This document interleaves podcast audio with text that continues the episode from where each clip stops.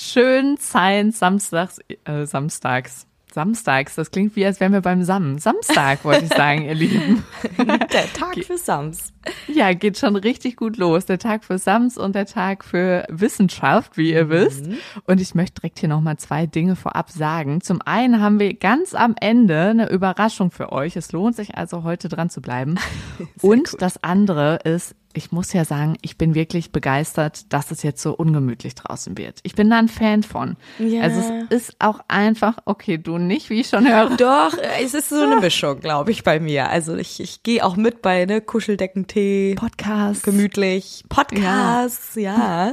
Das ist auf jeden Fall eine gute Zeit. Aber gestern war ich in der Nähe von Frankfurt unterwegs und es hat Ja. geschüttet. Es hat wirklich, Ah, du ja. konntest nicht das Haus verlassen, weil es nur geregnet hat. Und da dachte ich so, oh Gott, also das ist ja jetzt irgendwie auch nicht so, nicht so schön. Aber ja, wenn man nicht das Haus verlassen muss, dann ist es sehr gemütlich. Also Regen ist halt das optimale Alibi, um drin zu bleiben. Ja, genau. Das, das feiere ja. ich daran auch. Also ihr könnt gerne dieses Alibi mit uns verbringen. Ja, wir sind gerne euer Alibi. Ja, genau. Was anderes, wir haben Fotos gekriegt aus dem Leonardo-Museum in Florenz. Oh ja. Da war jetzt eine Followerin mit ihrer Familie und die mussten dann auf dem Rückweg auch alle zusammen nochmal die Folge hören. Also die ganze Familie wurde verdonnert und hatte. Muss. Ja, genau. Ich glaube, es war ein Muss, aber es wurde danach positiv darüber gesprochen, so wurde es berichtet. Also sowas finden wir schon sehr schön, wenn wir uns sowas Ja. erzählt.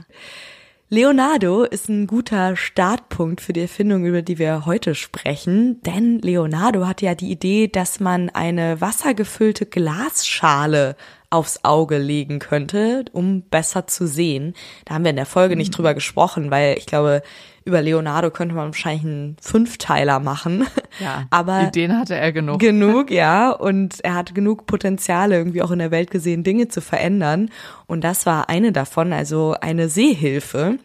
Es, das war ja wirklich vor äh, über 500 Jahren. Klingt so ein bisschen unpraktisch, wie Leonardo sich das überlegt hat, war es wahrscheinlich auch. Es wurde nie so richtig in die Tat umgesetzt.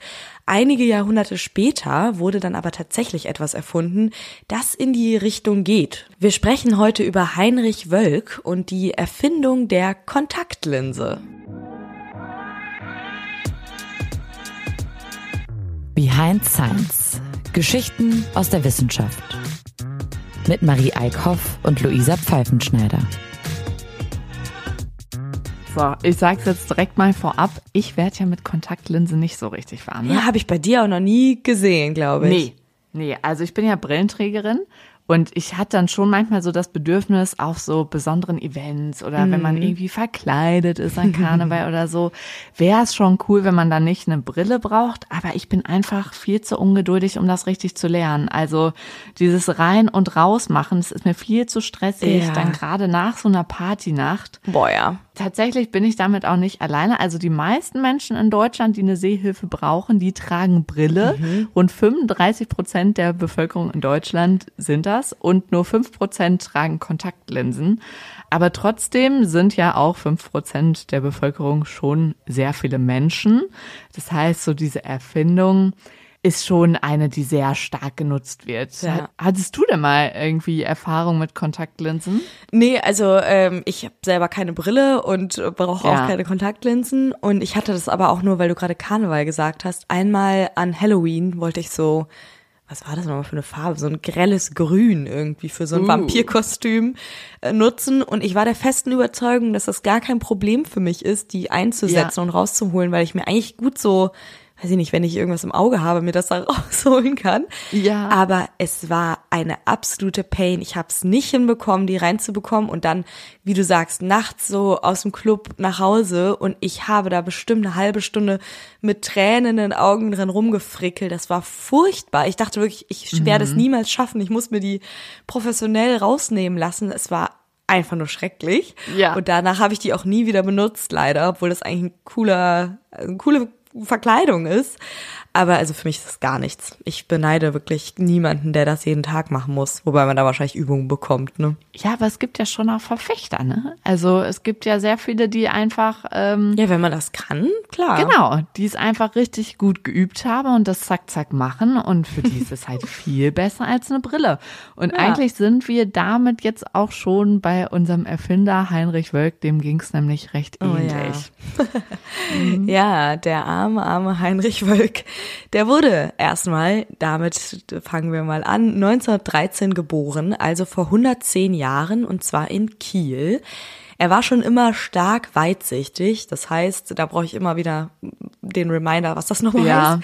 Er konnte Dinge, die weit weg sind, gut sehen, aber nicht das, was nah ist, also zum Beispiel lesen oder sowas. Genau, man kann es sich so merken, wenn man weitsichtig ist, kann man weit gut sehen. Also immer das Wort. Ja, das finde ich so unlogisch irgendwie. nee, jetzt sag das nicht, sonst kann sich das wieder keiner merken. Man hat eine gute weite Sicht. Genau. So, weitsichtig. Genau. Heinrich war auch ziemlich doll weitsichtig. Also er hatte acht Dioptrien. Mhm. Ja. Das ist richtig viel. Und damals war es eben so, dass man nicht so fancy Brillen hatte wie heute, sondern er hatte so eine richtig schwere Nickelbrille mit dicken Gläsern, wie man sich das vorstellt. Also fast wie so Lupen, die so die Augen ganz groß gemacht haben. Und seit er zehn war, hatte er diese Brille schon und hat sich damit tatsächlich immer unwohl gefühlt. Also über ihn ist nicht so viel bekannt, was er so privat gemacht hat, aber dieser eine Fakt, dass er sich mit der Brille so extrem unwohl gefühlt hat und sie ihn total genervt und eingeschränkt hat, das ist Ja. bekannt und das ist auch wirklich wird überall erwähnt. Also sie war auch ziemlich schwer, diese Brille, und er hat sich damit einfach Mhm. hässlich gefühlt. Also für ihn war das so ein richtiger Makel an seinem Aussehen auch. Das ist eigentlich voll schade, weil ich glaube, das ist ja was, was Mhm. Heute schon auch noch eine Rolle spielt. Vor allem auch, weil, da muss ich oft dran denken, es gibt ja zum Beispiel recht wenig Models mit Brille. Ja, Also das so- stimmt. Und wenn dann halt so fancy Brillen, Ja. die dann extra abgestimmt zu dem zu der Kleidung Oder Sonnenbrillen, oder so, ne? Stimmt, Sonnenbrillen sind wieder cool. Ja, die sind wieder Ja. cool. Und ansonsten aber, wenn man eine Brille aufhat, wird man schnell auch, glaube ich, so abgestempelt als Nerd, was wir natürlich alle Ja. hier sehr feiern. Aber Ja. es ist gesellschaftlich manchmal nicht so das coolste Klischee. Und ja, er hat sich tatsächlich damit super, super unwohl gefühlt. Dabei ist das ja eigentlich eine Hammer Erfindung auch schon, die Brille, ne? Wie diese Technik da abläuft, können wir vielleicht noch mal kurz besprechen. Wenn das Auge gesund ist, dann funktioniert das mit dem Sehen so, das Auge bricht das Licht, das einfällt, selbst und zwar genau so, dass es scharf im Mittelpunkt der Netzhaut abgebildet wird. Wenn aber die Form des Auges ein bisschen anders ist, kann es zu Brechungsfehlern kommen und das Bild auf der Netzhaut wird unscharf. Bei weitsichtigen Menschen wie Heinrich ist zum Beispiel der Augapfel zu kurz. Und wenn er dann eine Brille trägt, hat die ein konvexes Glas. Das habt ihr vielleicht schon mal im Physikunterricht gehört. Konvex bedeutet in dem Fall, das ist innen dick und außen dünn und es bricht die Lichtstrahlen genau so, dass sie dann richtig, also mittig auf die Netzhaut treffen. Ja, auf jeden Fall eine super spannende Technik, die dahinter steckt. Also eigentlich sollten wir das feiern, dass wir diese Technik Ja. haben und Brillen mehr embracen und ihr Image so ein bisschen mal aufpolieren. Damals war das aber eben, wie gesagt, nicht so, dass die Brille so super leicht war. Und Heinrich Wölk hat seine Brille richtig gehasst und hat sich damit total unwohl gefühlt. Es gab damals eben auch noch keine Kunststoffgläser, also die Brille, die hatte so dicke, unangenehm schwere Gläser, wirklich, ist auch schnell kaputt gegangen. Und die Augen von Heinrich wurden natürlich auch nicht besser im Laufe seines Lebens, sondern immer schlechter und die Brillengläser immer dicker und er hat sich damit immer hässlicher und unwohler gefühlt. Das ist so schlimm, das tut mir so leid, aber das sind wirklich seine Worte, also das sagen wir jetzt nicht hier. Wir finden natürlich alle Leute auch mit Brille und egal wie dick die Gläser sind, wunderbar. Und ich meine, es ist ja hauptsächlich auch dazu gedacht, dass man sehen Ja. kann. Aber so waren eben seine Worte und seine Gedanken. Und er konnte eben auch nicht alle Sportarten mit diesen dicken Gläsern machen. Und keine Brille war natürlich auch keine Option für ihn, weil er dann wirklich gar nicht sehen konnte. Also das hat ihn dann noch mehr eingeschränkt als die Brille. Ja, und dieser persönliche Struggle, also es war ja wirklich ein Leiden, was er mit dieser Brille verbunden hat. Das wird aber dann sein Antrieb für seine Erfindung. Und da musste ich schon auch so nochmal an Louis Brey denken, der auch, ja. weil er selber blind war, schon mit zwölf Jahren dann die Blindenschrift erfunden hat. Also ganz so mhm. schnell war der Heinrich Wölk nicht. Er hatte zwar auch, seitdem er zehn ist, diese Brille, aber seine Erfindung hat etwas mehr Zeit beansprucht. Aber dafür bringt er selbst ein man kann es schon Opfer nennen. Ja, Wahrscheinlich hätte er das Fall. nicht gesagt. Er wollte ja seine Situation verbessern, aber er wird eben seine eigene Versuchsperson und das ist zum Teil doch recht schmerzhaft. Ja, das ist richtig gruselig und ihr werdet gleich erfahren, warum und warum auch diese Folge ganz gut so zu diesem Halloween-Monat passt. Ja, stimmt. also ähm, es ist ein bisschen gruselig und blutig, was gleich hier noch auf uns ja. zukommt. Aber erstmal, wie ist er überhaupt auf die Idee gekommen, eine Kontaktlinse zu entwickeln? Es war genau genommen nicht seine Idee. Also es gab in den 20er Jahren schon so Linsen. Das waren so Sklerallinsen, aber die waren aus Glas oder Celluloid. Das ist so eine Kunststoffverbindung. Also eine der ersten, die es so gab, die erfunden wurden. Und die haben das gesamte Auge bedeckt. Also wir können jetzt gerade mhm. noch mal, falls jemand noch gar keine Kontaktlinsen irgendwie getragen hat oder gesehen hat, die bedecken heute nicht das gesamte Auge. Und damals war das aber eben so, dass das komplette Auge mit diesen Linsen ausgefüllt war. Und, ja, und das war ja dann Glas teilweise. Ja, ne? genau, also, das stelle ich mir auch richtig unangenehm vor. War es auch. Auch schwer und uh, gruselig. Und deshalb konnte man die auch nicht länger als eine halbe Stunde tragen, wo ich mir dann auch so denke, hä, und was haben, also wann wurden die überhaupt dann jemals verwendet?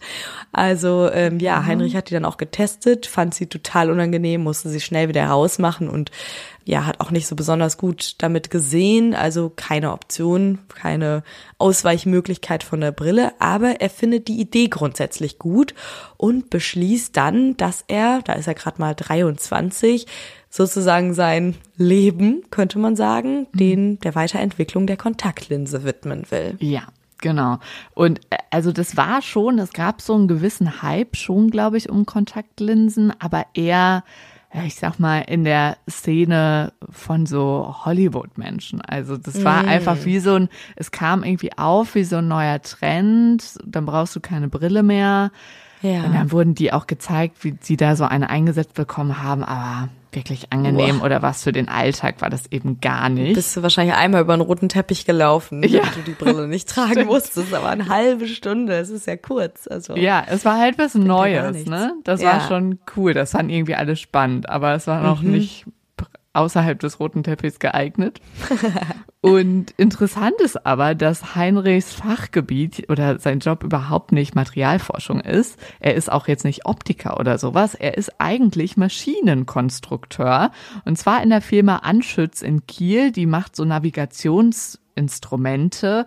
Er war da vor allem zuständig für Kreiselkompasse. Das heißt, das sind Kompasse, in denen sich ein Kreisel dreht und so dann angezeigt werden kann, wo jetzt Norden und wo Süden ist. Mhm. Also er kannte sich mit Feinmechanik schon aus. Das war auf jeden Fall hilfreich.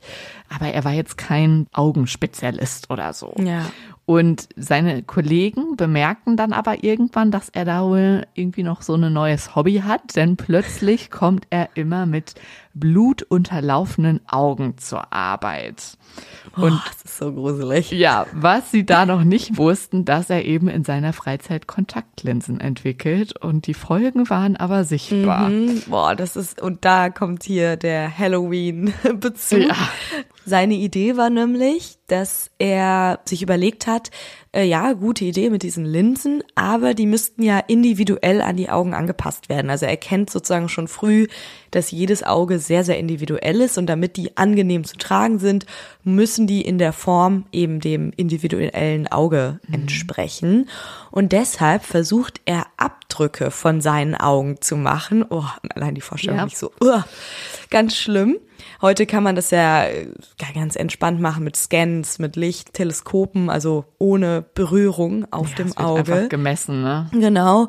Und damals war das aber wirklich noch wesentlich schmerzhafter. Und zwar versucht Heinrich das mit Wachsplättchen. Die rollt er ganz dünn aus und legt sie sich dann aufs Auge. Und mit so einer Wärmelampe erwärmt er die dann, während die auf dem Auge Ja, liegen. ich glaube, bis zu 40 Grad heiß wurde das, Oh, das ist richtig schlimm. damit es auch Und- wirklich weich wird.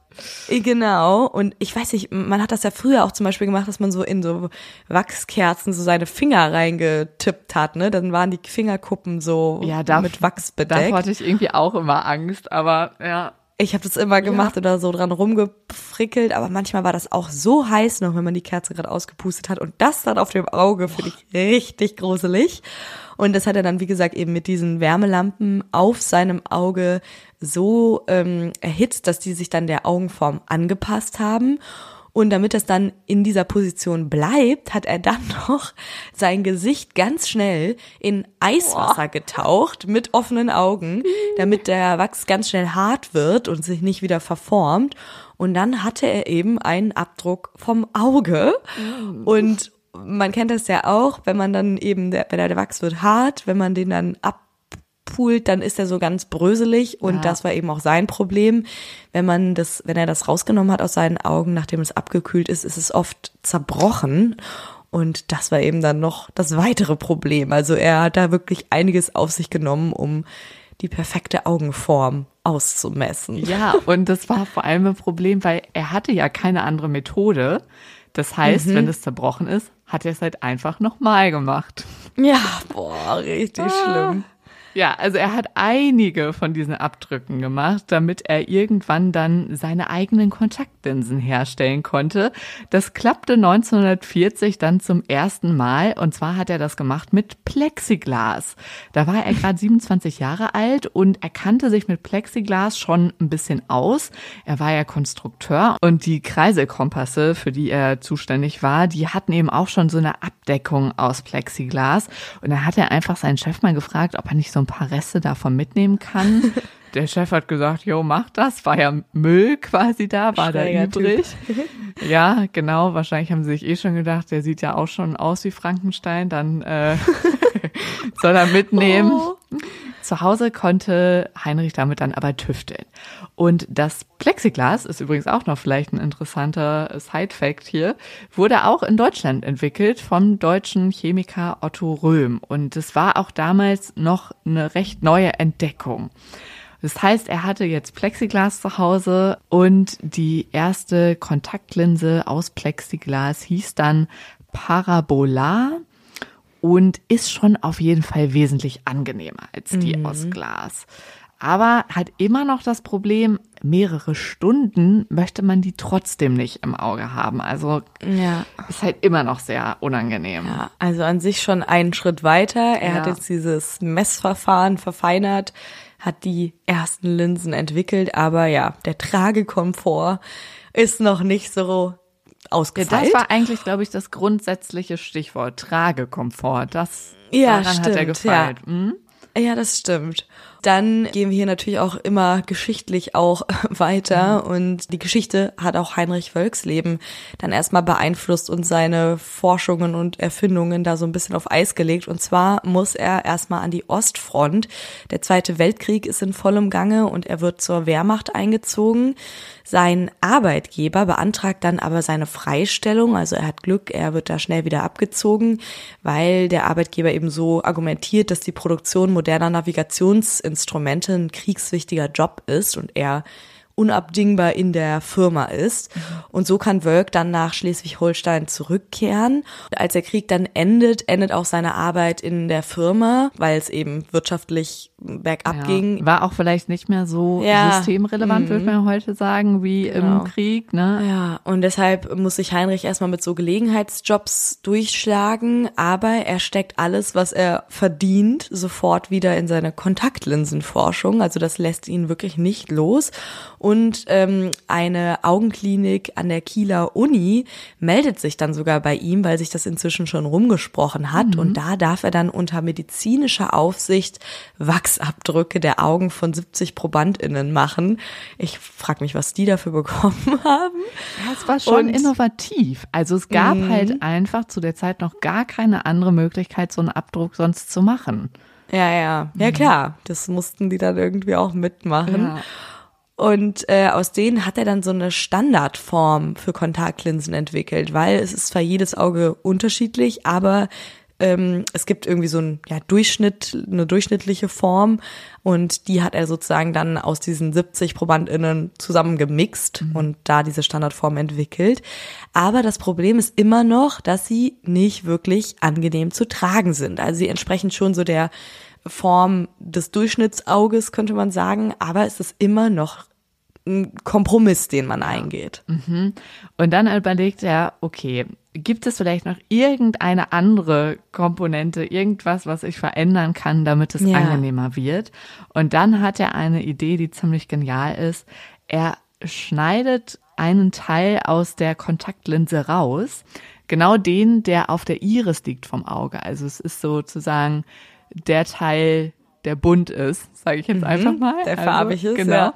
Ähm, und auch der schwarze Punkt in der Mitte, also die bis zu dem bunten Rand sozusagen, das hat er ausgeschnitten und hat beschlossen, wir nehmen nur das als Linse, weil eigentlich würde das ja reichen. Das ist der Teil, den man zum Sehen braucht. Das heißt, eigentlich würde es reichen, wenn davor dann jetzt die Sehhilfe liegt, die Kontaktlinse. Genau, also vorher war es eben so, dass auch der weiße Teil des Auges Richtig, bedeckt das war. Das also Gesamte. Also das komplette der komplette Augapfel quasi. Ja, und deswegen war das auch so schmerzhaft, weil egal jetzt wie dünn das Material war und wie top das an den Augapfel angepasst mhm. war, boah, ich meine, das stell mal vor, alleine wenn einem man, man ja nur so eine äh, mal so ein Haar da irgendwo hat, ne, so eine Wimper, ja, oh, das schmerzt. Du kannst ja, auch schon. gar nicht blinzeln oder nach rechts und links gucken, weil das ja da so festgesteckt ist. Ja. Also weiß, boah, und es ging auch so vorstellen. um Sauerstoffversorgung vom Auge mhm. und es musste quasi ständig da noch eine Flüssigkeit drauf getropft werden, damit es jetzt nicht auf dem Auge reibt. Also es war sehr ah. aufwendig. Ja. Aber seine Idee ist jetzt, wenn dieser kleine Teil reichen würde, und der auch halten würde an der richtigen Stelle, dann könnte das schon deutlich angenehmer sein. Er testet es direkt, schneidet diese Mitte der Linse raus, feilt die Ränder ab, setzt sie sich selbst ein und merkt sofort, okay, das war jetzt der entscheidende Unterschied. Genau so wird's angenehmer und so mhm. wird dann aus der, um ich euch noch ein paar Fachwörter beizubringen, aus der Sklerallinse, das war die, die auf dem gesamten Augapfel sitzt und das kann man sich auch ganz gut merken, weil Sklera ist so der Teil vom Auge, ich nenne jetzt einfach mal den weißen Teil, also alles, was erst ab der Iris beginnt und dann ähm, wurde daraus jetzt eben die Korneallinse und Kornea, das ist genau der Teil der Iris, also bis das Weiße losgeht. Den wir jetzt gerade mal farbigen Teil genannt haben. Genau, das ist die Kornea und so hieß deswegen auch seine Linse jetzt. Und er nennt sie aber Kontaktlinse und das ist ja auch der Begriff, den wir dann heute noch verwenden, wobei er das mit zwei C schreibt statt mit K damit es insgesamt so ein bisschen internationaler daherkommt. auch direkt äh, geschäftstüchtig, das Marketing auch bisschen, direkt mitgemacht. Ja. Ne? Jetzt ist diese Linse also nur noch 12 Millimeter groß und bewegt sich einfach mit der Tränenflüssigkeit auf dem Auge. Und das war ja das, was das Ganze so unangenehm gemacht hat. Also dadurch ist das Auge dann gut mit Sauerstoff versorgt, die Linse bleibt feucht und Heinrich kann sie lange im Auge behalten und damit auch noch gut sehen. Also er hat Zum Glück. genau, er hat es endlich geschafft, da den Durchbruch zu erlangen und äh, wird seine Brille los, die ihn so belastet oh, ja. hat. Und jetzt kann er endlich auch zum Beispiel Sport machen wie alle anderen, weil sie, weil nicht immer die Brille kaputt gegangen ist. Und das war wirklich ein riesen Highlight für ihn, weil er insgesamt zehn Jahre an diesen Linsen gearbeitet hat und mhm. immer wieder neue Sachen ausprobiert hat hat. Und jetzt ist er drauf gekommen? Manchmal ist es dann doch so naheliegend, dass er ja. diese Linse so weiterentwickelt hat, dass man sie tatsächlich angenehm tragen kann. Und er soll dann wohl aus Freude über diese neue Erkenntnis und über diesen Durchbruch direkt an seine Reckstange hinterm Haus gegangen sein. Da ist er draufgeklettert und hat so eine Riesenwelle nach der anderen gemacht. Also hat sich da immer wieder rumgeschwungen, weil er ja jetzt endlich keine Brille mehr hatte, die ihm da von den Augen oder vom Kopf fallen konnte. Ja. Oh man, das richtig also schön. ich glaube, der war richtig befreit mhm. dadurch. Das war für ihn echt eine krasse Veränderung und auch interessant, weil wir jetzt gerade schon gedanklich da bei ihm im Garten sind. Äh, das war auch immer so sein, sein Forschungsort. Also eigentlich ähnlich wie ähm, hier auch bei der Erfindung. Andreas Grünzig, ne? Genau, ja. mit dem Herzkatheter, der ist ja auch im Küchentisch entstanden. Was ähm, Heinrich gemacht hat, war auch immer so, vielleicht können wir es Wohnzimmerwissenschaft nennen. Also ja. er hat das auch alles so privat neben der Arbeit getüftelt in seinen privaten vier Wänden. Und als es dann so ein bisschen größer wird, geht er auch in seine Gartenlaube und baut da mit seiner Verwandtschaft zusammen die ersten Maschinen selber, mit denen er dann Kontaktlinsen herstellen kann. Und irgendwann wird es in dieser Laube zu eng, da zieht er um in den Keller von dem Haus. Also Upgrade. Downgrade. Ja, richtiges Downgrade, Upgrade. was ein Upgrade ist. Und du hast schon gesagt, so ein ganz kleines bisschen Verkaufstüchtigkeit steckt schon in ihm. Also es geht nicht nur darum, dass er sich selbst jetzt befreit hat äh, von seiner Brille. Er erkennt auch die Chance darin, dass er mit seiner Erfindung vielleicht Geld verdienen kann mhm. und das dann nicht mehr nur nebenbei machen muss. Leider klappt es nicht, dass er sich das Patent an seiner Erfindung eintragen lässt, weil er nicht genug Geld hat, um einen Anwalt zu bezahlen. Man muss das ja auch immer so beglaubigen lassen. Dafür hatte er nicht genug Geld. Es war ja immer noch Nachkriegszeit und deswegen geht das Patent für die erste Plexiglas-Linse deshalb an einen amerikanischen Erfinder, und zwar an den Erfinder Kevin Tui. Das ist aber für Heinrich gar nicht so schlimm, dem ist das Patent ehrlich gesagt nicht so wichtig. Er gründet trotzdem 1947 seine eigene Firma und das wird dann die Wölk Kontaktlinsen GmbH. Mit C geschrieben wieder. Ja, genau. Damit es international ist. Und diese Produktion dann auch, nachdem er eine Firma gegründet hat, geht auch in seiner Wohnung weiter. Also er bleibt da sozusagen seinem äh, seiner Erfindung treu, indem er die genau da lässt, wo sie erschaffen wurde. Stimmt und baut sich erstmal selbst die erste Fertigungsmaschine, verkauft seine Linsen dann an Optiker und zwei Jahre später wird es dann richtig professionell. Da eröffnet er sein erstes eigenes Geschäft und zwar in einer, es ist ja immer noch Nachkriegszeit, in einer ausgebombten Wohnung in Kiel. Und das ist schon sehr besonders, weil eben damals, wir haben es ja gesagt, gab es ganz andere ähm, kritische Infrastruktur, die zuerst irgendwie aufgebaut wurde und Jobs, die gebraucht wurden. Und er hat aber trotzdem das geschafft, mit seiner Erfindung. Er hat sich selbstständig gemacht, ja. richtig in dieser Zeit, mhm. ne? Das ist schon Wahnsinn. Und er bleibt dann äh, viele Jahre auch in diesem ersten Geschäft. Und erst in den 60ern zieht er dann in einen Laden in der Kieler Innenstadt und 1971 wandert die Produktion schließlich in eine Fabrik in Schönkirchen. Also es läuft richtig gut. Die Kontaktlinsen werden weltweit bekannt. Und Heinrich geht es aber eigentlich viel zu schnell. Also er will eigentlich lieber eine Firma mit so fünf bis sieben Leuten oder so, so hat er sich das vorgestellt. Und er ist richtig erschrocken, dass das alles so schnell geht und sich so rasant entwickelt, halt auch international. Und zwischendurch sind es dann 600 Menschen, die in dem Team von Heinrich arbeiten. Und er hat das alles ja so als Familienunternehmen ja. im Keller geplant. Also ja, es wächst ihm irgendwie so ein bisschen über den Kopf. Ähm, er hat aber trotzdem immer noch Hilfe von der Verwandtschaft. Sein Sohn Peter, sein Enkel Frank, die arbeiten auch beide da. Also er beschäftigt da auch die ganze Familie und bleibt sich sozusagen so dann auch treu, mhm. weil es ja schon auch ein Familienunternehmen ist. Und er springt auch selber immer in dieser Firma rum, egal wie groß sie dann wurde. Jeden Tag ist er da selbst äh, am Tüfteln. Und nicht nur das Geschäft entwickelt sich weiter, auch die Kontaktlinsen. Irgendwann entstehen welche aus weichen Kunststoffen.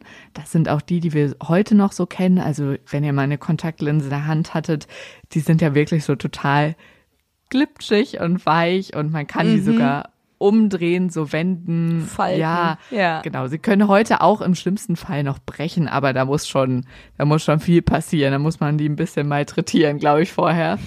Heinrich Wölks Erfindung hat wirklich sehr viel Nutzwert, sodass er dann auch 1978 das Bundesverdienstkreuz verliehen bekommt. Obwohl ihm das wieder gar nicht recht ist. Also er ist ja irgendwie nicht so ein Mensch, der gerne im Rampenlicht steht. Er muss sich richtig von seiner Verwandtschaft überreden lassen, weil er viel zu bescheiden ist für solche Auszeichnungen. Es gab auch noch so eine andere Situation, da hat man es bemerkt, da sollte eine Straße nach ihm benannt werden. Und er hat wirklich alles versucht, um das zu verhindern, weil er nicht, und jetzt kommt der echt Grund, witzig. Weil er nicht wollte, dass die Firmen, die in dieser Straße arbeiten, dann neues Briefpapier drucken müssen. Also er wollte denen keine Arbeit machen. Oh. Genau. Ja, also ein bescheidener Mensch, äh, dieser Heinrich, ähm, der sozusagen immer im Sinn hatte, den Menschen etwas Verbesserung in ihrem Alltag zu bieten. Und er führt seine Firma wirklich mit sehr viel Herz, äh, bekommt ja, wie gesagt, dann das Verdienstkreuz und so weiter. Also hat wirklich viel erreicht in seinem Leben, aber mit 78, gut, das ist jetzt auch schon Ja. Hohes Alter ähm, stirbt er durch einen Autounfall. Also kurz nachdem er einen Autounfall hat, stirbt er und er hat fast bis zum Ende äh, in dieser Firma, die er gegründet hat, mitgemischt und die Produktbeschreibung auf der Website klingt auch ein bisschen so, als hätte er sie ganz persönlich geschrieben. Da steht nämlich gut sehen. Mehr ist es nicht. Man sieht wieder klar, scharf und deutlich. Man bewahrt sein natürliches Aussehen und ist in seiner Bewegungsfreiheit nicht eingeschränkt. Jeder Mensch hat eine eigene Augenform. Jedes Auge ist anders beschaffen. Wölk bietet Kontaktlinsen passend für jedes Auge. Und gerade so dieses, man Ja. behält sein natürliches Aussehen und ist in seiner Bewegungsfreiheit nicht eingeschränkt, da äh, spricht wirklich so der zehnjährige Heinrich, der wahrscheinlich nicht beim Schulsport und in der Pause beim Fußballspielen mitmachen konnte und weil er immer diese schwere Brille Ja. getragen hat. Also da hat er sich selbst wirklich eine Erleichterung in seinem Leben verschafft und vielen anderen Menschen. Also eigentlich ist dieser. Werbespruch, glaube ich, sein Traum. Also das, was er sich immer gewünscht Ja. hat, ist der Werbespruch von seiner Firma jetzt. Ja, stimmt. Und er hat eben was erfunden, was nicht nur für andere erleichternd war, sondern auch für sich selbst. Ja, vielleicht ähm, habt ihr da eine Idee und ähm, habt immer schon bemerkt, was euch im Alltag stört oder andere im Alltag stört und könnt da ansetzen. Und jetzt ist, finde ich, Zeit für unsere Überraschung, die wir am Anfang versprochen haben. Marie, willst du es auspacken? Ja, wir haben uns ja ehrlich gesagt ein bisschen selber damit überrascht, ne? Ja, das stimmt. Es war äh, recht Also. spontan. Liebe Leute, wir haben einen neuen Auftritt und zwar am 23. November. Wir machen bei einem Science Slam mit. Yes. Und warum das für uns auch überraschend war, also an dem Tag ist halt Jubiläum von unserem Studiengang. Wissenschaftsjournalismus in Dortmund. Wir feiern da 20 Jahre Jubiläum den ganzen Tag. Und abends gibt's da Programm. Und wir dachten uns, da melden wir uns, ist doch klar. Ja, ne? Da können klar. wir, wir hatten jetzt so viel Spaß beim Poddyfest, da machen wir noch einen kleinen Auftritt. Also kein Problem, ne? Und danach haben wir aber bemerkt, das Abendprogramm ist sogar eine öffentliche Veranstaltung. Ja, also ihr habt die Möglichkeit vorbeizukommen, äh, wenn ihr das wollt. ist der Vorteil. Wenn ihr irgendwie im Ruhrgebiet wohnt oder ja vielleicht sogar in Dortmund oder in der Nähe, ist es wirklich gut erreichbar. Wir packen euch nochmal alle Infos hier in die Show Notes, dann wisst ihr Bescheid, wo das Ganze stattfindet und wie ihr dabei Ja, sein ich kann könnt. dir das sagen, pass auf, das ist in der Oder DASA, sagst, ja. also in der DASA, DASA Arbeitsweltausstellung. Das müsste die Haltestelle Dortmund-Dorstfeld sein, glaube ich. Mhm. Also auch die Haltestelle, die ja auch schon in der Folge hier vorkam, in Ja. der Nobelfolge, ne? Weil Alfred Nobel da wiederum rumexperimentiert hat. Also hier schließt sich wirklich ein Kreis nach dem nächsten. Genau, ihr könnt Tickets kaufen auf der Website vom Science Slam. Wir schicken das, äh, wir schreiben das alles nochmal in die Show Notes dann. Ja, machen wir. Müsst ihr hier nicht Geht um mitschreiben. 20 Uhr los. Reserviert euch schon mal den Abend. Bis dahin, macht's euch schön und tschüss. Tschüss.